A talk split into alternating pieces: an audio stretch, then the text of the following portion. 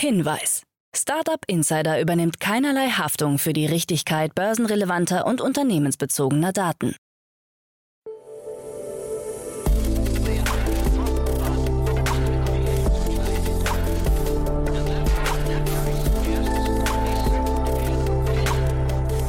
Startup Insider Daily. Morgen Update. Einen wunderschönen guten Morgen und herzlich willkommen zu Startup Insider Daily. Mein Name ist Jan Thomas. Heute ist Dienstag, der 10. Mai. Ja, das sind heute unsere Themen. Ulm und Stuttgart mit Parkplätzen für E-Scooter. Xing steigert seinen Umsatz zweistellig. Der Roskosmos-Chef droht Elon Musk. Scheinbar toxische Arbeitsbedingungen bei TikTok.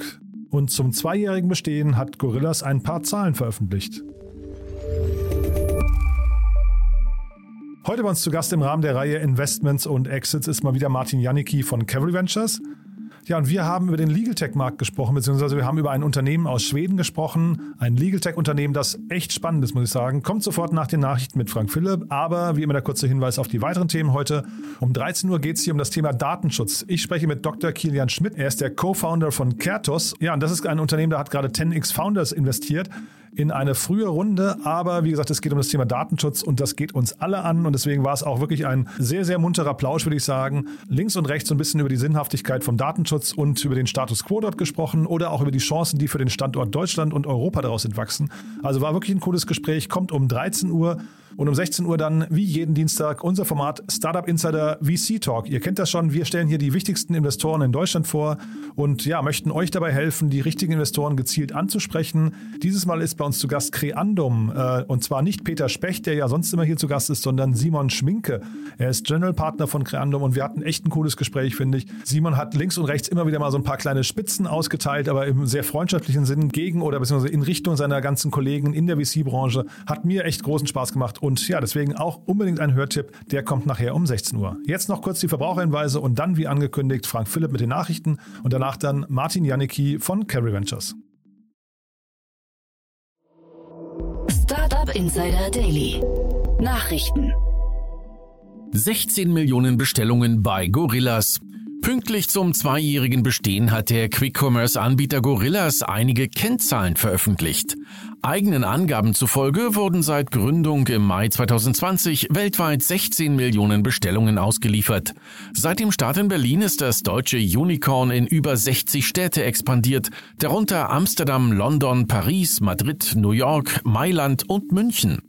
Mittlerweile besitzt Gorillas mehr als 230 Mini-Warenlager in neun Ländern. In England wird mit der Supermarktkette Tesco, in Frankreich mit der Casino-Gruppe und in den Niederlanden sowie Belgien mit Jumbo kooperiert. Weltweit beschäftigt Gorillas heute mehr als 15.000 Mitarbeiter. Nach der letzten Finanzierungsrunde gehört Gorillas einer von EY veröffentlichten Studie zufolge zu den Top 5 der größten Deals in Europa. Insgesamt hat Gorillas Finanzierungen in Höhe von 1,1 Milliarden US-Dollar erhalten. Erste Parkplätze für E-Scooter. Da falsch abgestellte E-Scooter immer wieder für Ärger sorgen, stellen die baden-württembergischen Städte Stuttgart und Ulm jetzt erste Parkplätze speziell für E-Scooter zur Verfügung. Sie bestehen aus zwei Meter breiten und bis zu 27 Meter langen markierten Bereichen. Weitere Stellplätze an häufig frequentierten Mobilitätspunkten wie Straßenbahnhaltestellen sind bereits geplant. Dabei arbeiten die Städte eng mit den E-Scooter-Anbietern zusammen. Diese wollen die speziell geschaffenen Stellplätze in ihren Apps künftig hervorheben. Außerdem sollen Nutzerinnen und Nutzer für das korrekte Abstellen der E-Scooter als Belohnung Freiminuten oder Fahrtguthaben erhalten. Ja, meine Damen und Herren, ich will gar nicht lange drumherum reden. Die neuen Quartalszahlen stehen an. Oh. Xing steigert Umsatz zweistellig. Das Hamburger Business-Netzwerk Xing bzw. dessen Muttergesellschaft New Work SE hat im ersten Quartal des Geschäftsjahres 2022 ein zweistelliges Umsatzwachstum verzeichnen können. Der Umsatz stieg im Vergleich zum ersten Quartal 2021 um 12 Prozent auf 75,9 Millionen Euro. Kernsegment war die B2B E-Recruiting Unit. Der Umsatz konnte von 38,1 Millionen Euro im Vorjahr auf 47,9 Millionen Euro gesteigert werden. Im B2B Marketing Solutions and Events Segment fiel der Umsatz hingegen leicht von 5,2 Millionen Euro auf 5 Millionen Euro. Übrig bleibt bei der Recruiting-Plattform ein Nettoergebnis in Höhe von 11,89 Millionen Euro. Im Vorjahr waren es noch 12,1 Millionen Euro. And I heard you got hacked. Bundesregierung bestätigt Cyberattacken. Auf mehrere deutsche Behörden und Ministerien hat es in den vergangenen Tagen eine Serie von Cyberangriffen gegeben, wie die Bundesregierung bestätigt. Unter anderem war das Bundeskriminalamt BKA Ziel von Überlastungsattacken, wie BKA-Vizepräsidentin Martina Link am Montag bei einer Pressekonferenz in Berlin berichtete. Da es sich nach Behördenangaben um relativ simpel aufgesetzte Überlastungsattacken gehandelt habe, konnten diese erfolgreich abgewehrt werden. Es seien noch keine Daten abgeflossen, hieß es. Die russische Hackergruppe Killnet hat sich anscheinend im Messenger Telegram zu den Angriffen bekannt. Wer tatsächlich hinter den Attacken steckt, ist aber noch nicht abschließend geklärt. Uh, actually, I'm planning to threaten you. Roskosmos-Chef droht Elon Musk. Dimitri Rogozin, seines Zeichens Chef der russischen Raumfahrtbehörde Roskosmos, hat Tech-Milliardär Elon Musk in einem Telegram-Posting mit Konsequenzen gedroht. Durch das von Musk bereitgestellte Starlink-Internet sei der SpaceX-Chef an der Versorgung faschistischer Kräfte in der Ukraine mit Mitteln militärischer Kommunikation beteiligt gewesen. Musk soll sich dafür wie ein Erwachsener verantworten müssen. Dieser wiederum teilte die Nachricht von Rogozin auf Twitter und reagierte mit einem Scherz. Wenn ich unter geheimnisvollen Umständen sterben sollte, war gut, euch gekannt zu haben. NFT-Markt mit Milliardenwachstum. Möglicherweise ist es Marketing in eigener Sache, aber einer Studie von Markets and Markets zufolge könnte der weltweite NFT-Markt bis 2027 stark wachsen. Die derzeitige Marktgröße von etwa 3 Milliarden Dollar könnte in den nächsten Jahren auf bis zu 13,6 Milliarden Dollar steigen. Zugrunde liegt eine angenommene jährliche Wachstumsrate von 35 Prozent, sofern das Interesse der Investoren weiter wächst. In ihrer Studie durchleuchten die Macher auch Chancen von NFTs für unterschiedliche Branchen. Shopify übernimmt Deliver. Für eine Summe von 2,1 Milliarden US-Dollar hat Shopify das 2017 gegründete Fulfillment-Unternehmen Deliver übernommen. Deliver liefert mehr als eine Million Bestellungen pro Monat in den USA aus und wird künftig Teil des Shopify Fulfillment Network. Mit der Übernahme möchte Shopify eine noch robustere End-to-End-Logistikplattform bieten. Diese steht auch Händlern zur Verfügung, die ihre Produkte nicht über Shopify anbieten. Uber will Kosten senken. Die Ride-Hailing-Plattform Uber möchte Kosten senken und plant dazu, nur noch selektive Einstellungen vorzunehmen. Das hat Uber-CEO Dara Khosrowshahi am vergangenen Wochenende in einem Brief an Mitarbeiter erläutert. Aufwendungen für Marketing und Incentives sollen zudem gekürzt werden. Uber hatte zuletzt bei verdoppelten Umsatz einen Verlust in Milliardenhöhe ausgewiesen.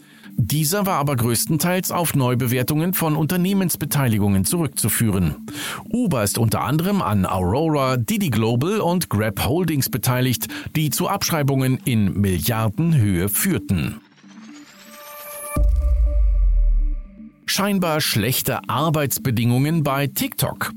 Ein Whistleblower hat gegenüber dem Wall Street Journal von einer harschen Arbeitskultur und massiven Druck bei der Kurzvideoplattform TikTok berichtet. Während sich TikTok selbst als glücklichsten Ort im Internet bezeichnet, soll dort eine Atmosphäre der Angst und Geheimhaltung herrschen. Die Angestellten sollen laut eines Berichts des Wall Street Journal unter unerbitterlichem Druck stehen. Ehemalige US-Mitarbeiter berichten zudem von Schlafentzug und zusätzlicher Arbeit am Wochenende. Startup Insider Daily. Kurznachrichten. Auch der Corona-Impfstoffhersteller BioNTech hat seine Zahlen für das erste Quartal veröffentlicht und konnte seinen Umsatz und Gewinn im Vergleich zum Vorjahreszeitraum mehr als verdreifachen. Der Umsatz legte von 2,05 Milliarden Euro auf 6,37 Milliarden Euro zu und der Nettogewinn konnte auf rund 3,7 Milliarden Euro gesteigert werden. Bei der neuen Tesla-Fabrik in Grünheide prüfen die zuständigen brandenburgischen Behörden seit gestern im Rahmen der sogenannten Erstrevision, ob beim Bau und Betrieb die staatlichen Auflagen eingehalten worden sind. Dabei handelt es sich nach Angaben des Umweltministeriums um einen üblichen Schritt nach Inbetriebnahme einer Fabrik. Die österreichische Digitalministerin Margarete Schramböck von der ÖVP hat ihren Rücktritt bekannt gegeben. Nach zahlreichen Pannen wurden ihr neben vielen anderen Themen das sogenannte Kaufhaus Österreich zum Verhängnis, ein österreichisches Einkaufsportal für 10.000 Online-Shops, das vor rund zwei Jahren von Schramböck initiiert wurde. Das Wiener Food-Startup Rebel Meat kündigt seine Expansion nach Deutschland an. Unsere Mission, wieder ein Bewusstsein für den Wert von Fleisch zu schaffen, hört nicht an den Grenzen von Österreich auf.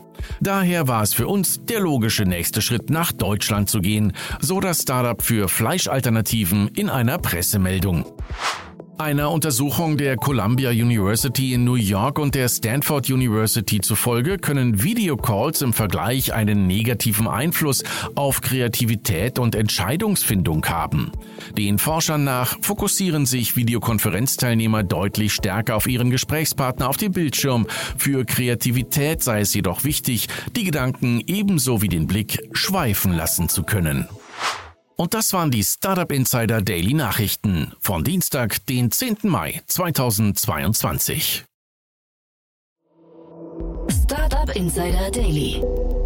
Investments und Exits. Ja, ich freue mich sehr. Martin Janicki ist wieder hier von Camry Ventures. Hallo Martin. Hallo Jan, freut mich zu Gast zu sein. Ja, freue mich, dass wir sprechen und ich freue mich auf ein tolles Thema. Äh, also freue ich mich wirklich, dass du das ausgegraben hast. Ist ein sehr, sehr cooles Ding. Aber vielleicht bevor wir loslegen, ein paar Sätze zu euch wieder, oder? Ja, genau. Ähm, also ich bin mittlerweile Partner äh, bei Cavalry. Äh, wir sind ein Berliner Frühphaseninvestor. Das heißt, wir probieren oder wir möchten gerne bei vielversprechenden Technologieunternehmen der erste Investor sein. Mal sind wir auch der zweite oder der dritte. Und äh, wir suchen nach, nach Gründern, die ein Unique Insight haben, um eine komplette, äh, sage ich mal, Industrie äh, ja, auf links zu drehen ähm, und, und hier quasi äh, Software als den, ähm, als den Werttreiber sehen. Ja, jetzt hast du jetzt so im Nebensatz gesagt, Martin, und da wollte ich eigentlich drauf hinaus. Das war so mein Schlussakkord eigentlich zu sagen und herzlichen Glückwunsch, dass du Partner geworden bist. Das passiert ja auch nicht alle Tage, ne? Ja, das passiert auch nicht alle Tage, genau. Das passiert nach, nach ja, über, über viereinhalb Jahren. Ähm, hat mich, hat mich sehr gefreut, ja. Und äh, ich habe von vielen Seiten gehört, dass es auch verdient war. Das heißt, äh, ich, ich, ich nehme an, dass das auch nachvollziehbar ist für viele Personen, wieso das passiert ist. Ja, also ich, hab, ich hatte das von anderen Seiten auch schon gehört, da haben auch viele genickt. Also von daher, ich, also ich kann es ja nur von außen beurteilen, aber es macht mir immer großen Spaß hier mit dir. Also von daher wirklich herzlichen Glückwunsch nochmal. Und ähm, trotzdem nochmal zu euch, Martin. Ähm, ich habe jetzt bei Crunchbase mal geguckt, seit zwei Monaten kein Deal auf Crunchbase. Äh, muss man sich Sorgen machen um Cavalry Ventures? Nein, um Cavalry Ventures muss man sich auf gar keinen Fall Sorgen machen. Ähm, es gibt immer ein, einen großen Verzug zwischen dem, was wir tun und dem, was, was öffentlich gemacht wird. Und insbesondere auch bei unseren initialen Investments ist die Quote ja 50-50, dass wir die, äh, dass wir die Investments gar nicht erst disclosen. Ja. Also wir haben teilweise auch in, in sehr speziellen für, äh, Fällen Unternehmen, die eine Series A oder Series B geraced haben sogar, die noch nicht wirklich in, in die Öffentlichkeit getreten werden. Bei unseren ersten Investments, also in der Pre-Seed-Seed-Phase, äh, kommt es umso öfter vor, ähm, dass wir eben wollen, dass die Teams weiter in, in, in Ruhe an, an ihrem Produkt arbeiten und, und dort versuchen, ein, ein Go-to-Market zu erobern. Äh, entsprechend, äh, wir, wir, wir sind alles andere, wir sitzen nicht auf unseren Händen herum, äh, und, und das wird dann auch mit der Zeit auch an die, an die Öffentlichkeit kommen. Aber diesen, diesen Rückschluss würde ich auf jeden Fall zurückverweisen. Also noch kein Fuß runter vom Gas. Also das ist cool zu hören. Dann lass uns mal einsteigen in das Thema von heute. Ist ein sehr, sehr spannendes Thema, weil ich, ich finde, es ist so ein bisschen auch ein Indikator, können wir gleich mal auseinandernehmen, Indikator für den ganzen Markt eigentlich. Ne? Aber vielleicht fangen wir erstmal mit dem Unternehmen an, oder? Ja, genau. Ähm, und zwar äh, geht die Reise heute für uns nach äh, Stockholm in Schweden. Und zwar wollte ich dort über die äh, Series A Finanzierungsrunde des Unternehmens Pocket Law sprechen. Und zwar Pocket Law ist eine Art äh, digitales, ja, äh, eine digitale Vertragsmanagement-Software. Äh, die aktuelle Finanzierungsrunde beläuft sich auf knapp äh, 10 Millionen Euro und wird angeführt vom Londoner VC-Fonds Atomico, der von äh, Niklas Sennström, dem, dem Skype-Gründer, auch ins Leben gerufen wurde. Äh, darüber hinaus haben sich an dieser Runde auch viele wirklich namhafte Angels äh, beteiligt. Beispielsweise der Hanno Renner und äh, Jonas Rieke von Personio, der Christian Reber von Pitch oder auch die Gloria Bäuerlein, die ich an dieser Stelle ganz lieb äh, grüßen möchte. Ähm, genau, was macht Pocket Law? Wie ich gerade schon meinte, es ist eine digitale Vertragsmanagement-Software. Und diese richtet sich in erster Linie an, an KMUs und, und Startups. Und zwar Kunden von Pocket Law finden auf eben deren Plattform beispielsweise modular aufgebaute Vertragsunterlagen. Und aus diesen können sie dann Verträge zusammenstellen und fortlaufend auch, auch verwalten. Also beispielsweise kann man auf Pocket Law aus den verschiedenen Textblöcken sich einen Arbeitsvertrag konfigurieren, diesen dann quasi versenden, unterschreiben lassen und Pocket Law erinnert sich auch daran zum Beispiel, wann die Probezeit des Vertrages abläuft und pinkt dann halt entsprechend die, die wichtigen, sage ich mal, Entscheider an. Das heißt, es ist nicht nur das reine Erstellen des Vertrages, das Abwickeln des Vertrages, sondern auch zu dem Teil auch das Kodifizieren der da drin festgehaltenen Regeln, womit man dann natürlich aus, aus einer Softwarebrille relativ viele spannende Dinge machen kann. Mhm. Wir kennen hier in Deutschland Contract Hero, kennst du wahrscheinlich auch. Wir, wir nutzen es zum Beispiel mhm. hier gerne und die können das ja eigentlich auch, aber ich glaube, was sie nicht können, wenn ich es richtig weiß, ist dieses Textblöcke, also quasi aus Textblöcken dann eben Verträge zu erstellen. Die Kombination macht es aber wahrscheinlich aus, ne? Genau, also es ist ganz interessant, wenn man mal vor fünf Jahren geschaut hätte, hätten, glaube ich, viele VCs damals gesagt, war der Tenor Legal Tech ist potenziell ein zu kleiner Markt, um eine eigene Softwarekategorie zu begründen. Jetzt, wenn man auf heute vorspult, scheint das Sentiment komplett in die andere Richtung geschlagen zu sein. Wir haben international, glaube ich, sehr erfolgreiche und sichtbare Scale-Ups, die die Branche, sag ich mal, die Kategorie Legal Tech im weiteren Sinne irgendwie begründen oder ausdehnen. Dazu gehören aus den USA Ironclad, äh, Euro aus UK oder auch äh, das, das deutsche Unternehmen und unser Portfoliounternehmen Brighter. Und das Interessante ist, dass eben viele dieser Legal Tags auf, auf, auf ähnlichen Prämissen aufbauen.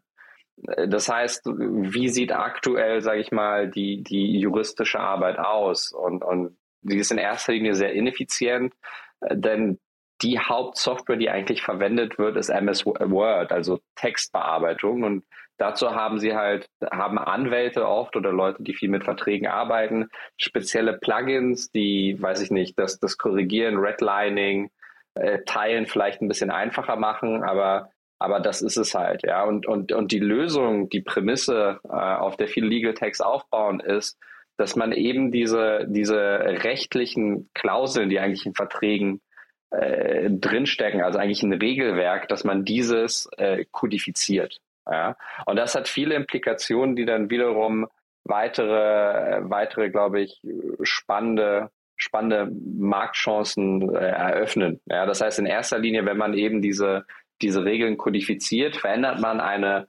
Beratungsleistung, die eigentlich immer eins zu eins stattfindet im rechtlichen Beratungsgeschäft, zu einem, sag ich mal, verteilbaren Produkt, was, was unendlich replizierbar ist. Ich glaube, jeder, der schon mal viel mit Anwälten gearbeitet hat, ärgert sich, wenn er mehrere hundert oder tausend Euro bezahlen muss für ein Template, was immer wieder aus der Schublade gezogen wird und was natürlich auch auf ein, wo, wo die Anpassung vielleicht für jemanden 20 Minuten gedauert hat, aber man bezahlt die, die, die komplette die komplette Leistung. Das heißt, diese, diese Replizierbarkeit von vorhandenem Wissen ist eine ganz wichtige Prämisse und die zweite ist eigentlich die Verbesserung des, des Workflows als solches. Und, und das fängt auf der einen Seite bei reinem Vertragsmanagement an oder Kollaboration, wenn man sich die Verträge hin und her schickt oder unterschreibt und die ganze Abwicklung, dass man das deutlich effizienter machen kann. Ähm, auf der anderen Seite kann man das natürlich ausdehnen und, und dort auch den Inhalt der eigentlichen Verträge mit in der Software abbilden. Das heißt eben wie bei dem Beispiel vorhin kann das das Einhalten von gewissen Stichdaten sein, wie zum Beispiel das Ablaufen einer Probezeit. Oder wenn man das deutlich weiterdenkt, und das ist zum Beispiel der Ansatz von Brighter, ja, dass man die eben in echte Rule Engines verwandelt, wo man dann beispielsweise sagen kann, was ist bei uns im Unternehmen äh, die interne Policy für Gift Giving, ja, was zum Beispiel im Corporate Environment bei Banken ein großes Thema ist. Äh, und dann kann man direkt irgendwie, jemand kann sich selber durch diese Regeln durchklicken und sagen, na, ich brauche jetzt hier eine, eine Ausnahme und dann kann diese Rule äh, Engine direkt eine E-Mail schreiben an den Compliance Officer, der das dann absegnet. Ja, das heißt, in dem Moment, in dem man das Vertragswerk versteht, das Regelwerk versteht, kann man darauf äh, eine Software aufbauen und diese dann wiederum verwenden, um den kompletten Work, äh, Workflow abzubilden.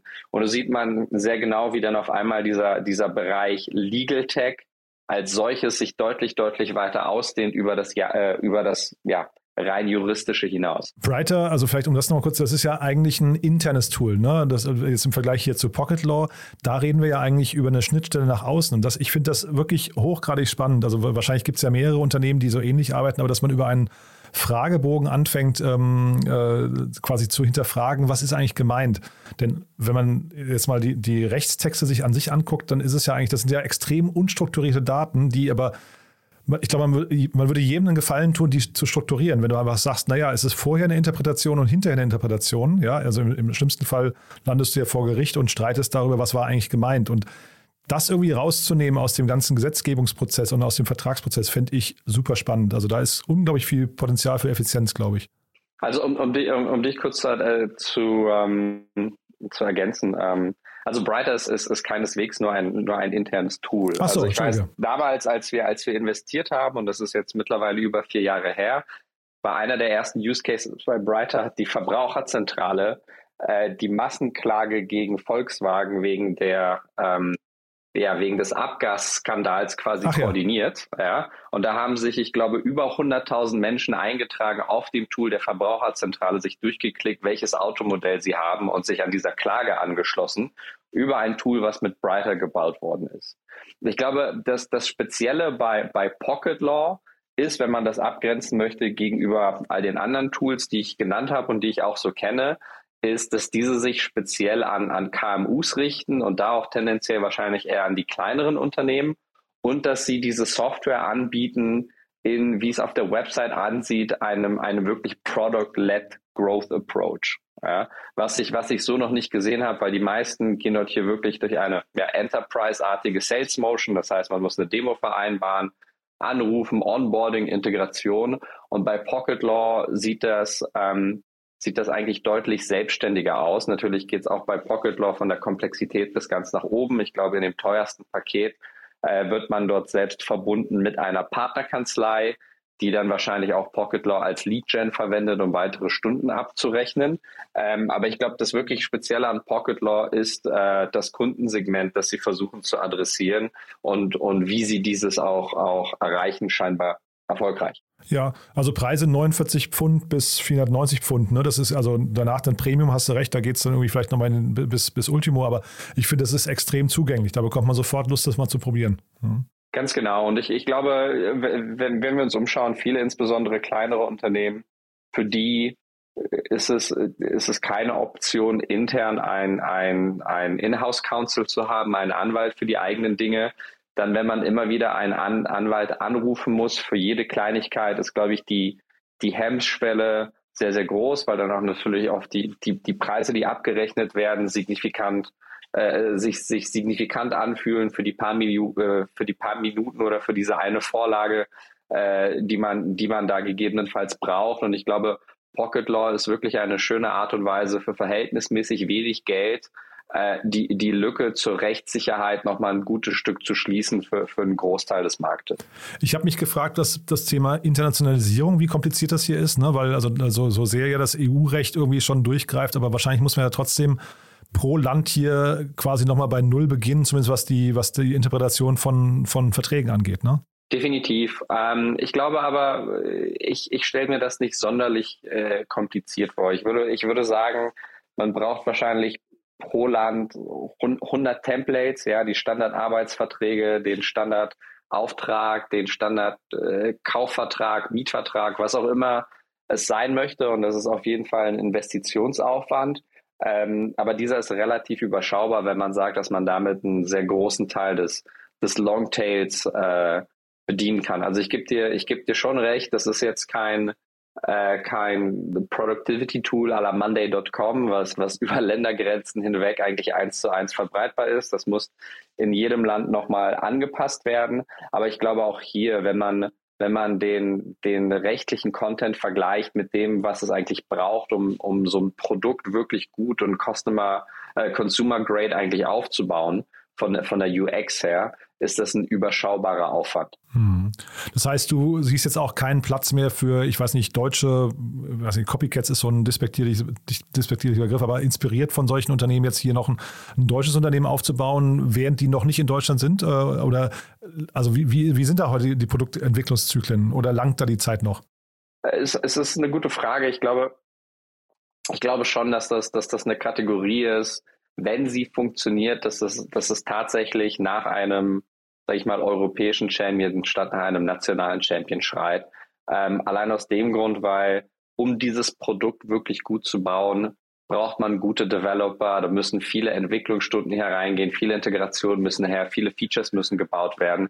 Und ich glaube, dieser Aufwand und diese Herausforderung im Vergleich zu der nationalen Content ist eine deutlich größere. Das heißt, selbst wenn ich als erstes in den deutschen Markt herausgehe oder ich habe alle deutsche Templates, wenn ich deshalb mal extrapolieren würde auf drei, vier, fünf Jahre, kommt vielleicht ein zweiter Competitor mit deutlich mehr Geld in den Markt mit einem deutlich reiferen Produkt und holt dann die Templates sozusagen auch noch dazu. Ähm, dann würde ich auf gar keinen Fall sagen, dass dieser Markt für, für, für, für den internationalen irgendwie Quereinsteiger nicht zu erobern ist. Aber in solchen Fällen läuft es dann oft auf eine Marktkonsolidierung hinaus oder, oder sonstiges. Ja, aber ich würde jetzt hier, das ist schwierig zu sagen, je nachdem, wie tief man das, das Thema denkt, aber intuitiv ist es für mich kein Landgrab-Case, wo man, sage ich mal, in, in jedem Land äh, wirklich seinen First Mover Advantage stark, stark ausleben kann. Hm, super. Dann vielleicht allerletzter Punkt noch, äh, weiß nicht, ob wir es äh, zwangsläufig erwähnen müssen. Viele sagen ja, man muss mittlerweile nicht mehr erwähnen, wenn es äh, weibliche Gründerteams gibt, aber ich finde das irgendwie was Tolles, muss ich sagen.